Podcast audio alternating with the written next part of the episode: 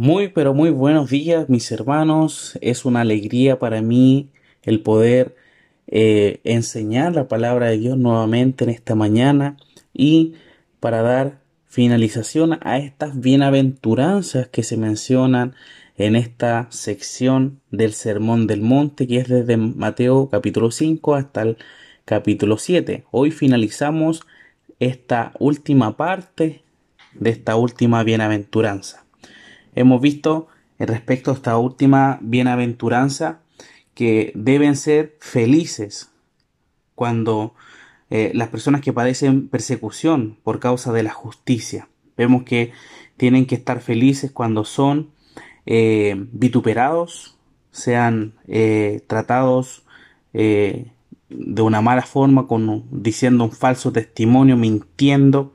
Tienen que estar ahora en este versículo 12 dice, Gozaos y alegraos, porque vuestro galardón es grande en los cielos, porque así persiguieron a los profetas que fueron antes de vosotros.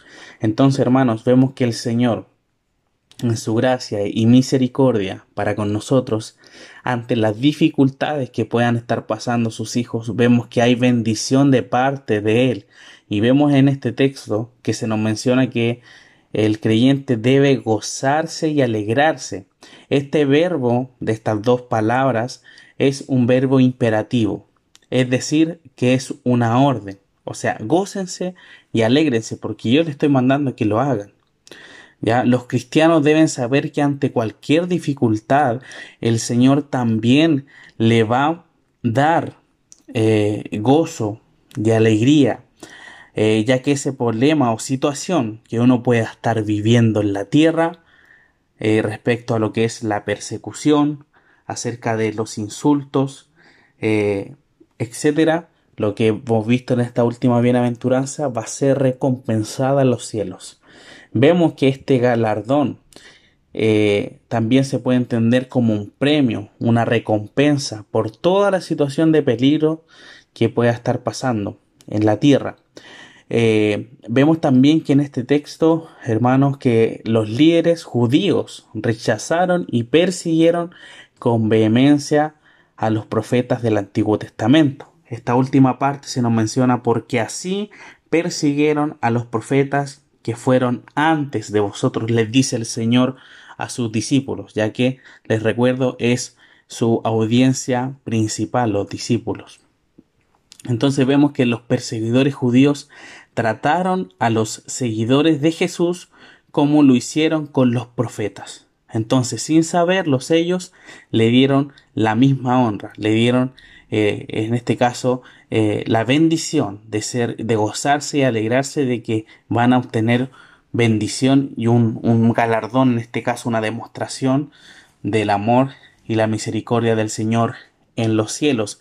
Y vemos un texto también que está en el, en el Evangelio de Mateo, capítulo 23, versículo 37, respecto a que eh, los mismos judíos matan a los profetas. Dice así, Jerusalén, Jerusalén, que matas a los profetas y apedreas a los que te son enviados. ¿Cuántas veces quise juntar a tus hijos como la gallina junta sus polluelos debajo de las alas y no quisisteis?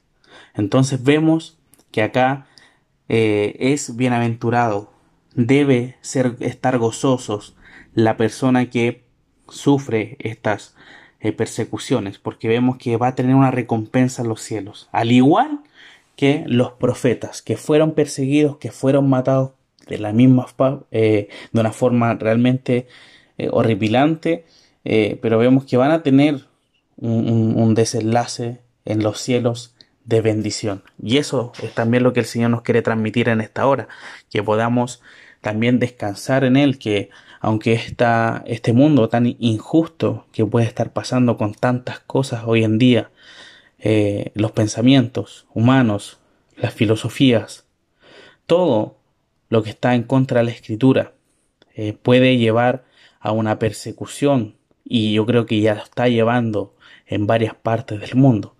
Y es por eso que también debemos estar orando al Señor para que nos fortalezca. Porque el Señor nos manda que tengamos que estar gozosos y es difícil estar gozoso ante esa situación. y es por eso que necesitamos también de su fortaleza.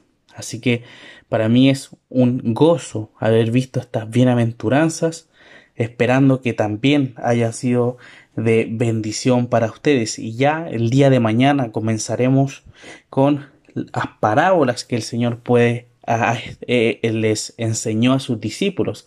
Vamos a ver varias cosas que Él quiere demostrar a través de ejemplos acerca del reino de los cielos. Y espero que estas bienaventuranzas también las recordemos cuando estemos pasando por dificultades, cuando eh, seamos y por supuesto cumplamos, tratemos de ser como aquellos, eh, aquellas personas que son felices, ya cuando tienen alguna dificultad, pero saben que en Cristo, que en Dios van a, conseguir y van a estar fortalecidos y ayudados de parte de Él. Así que vamos a terminar este, esta sección de las bienaventuranzas con un momento más de oración.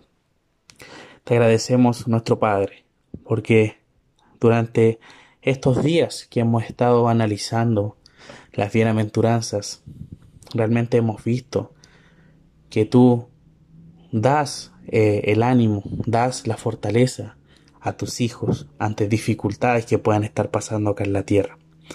Ayúdanos a aferrarnos a estas promesas que tú mencionas. Ayúdanos a recordar estas bienaventuranzas cuando estemos quizás en dificultades. Eh, y ayúdanos, por supuesto, a ser estas personas bienaventuradas que ante cualquier situación que puedan estar pasando, podamos ver tu gracia, podamos ver tu misericordia en nosotros. Bendícenos en este día, en el nombre de nuestro Señor Jesucristo.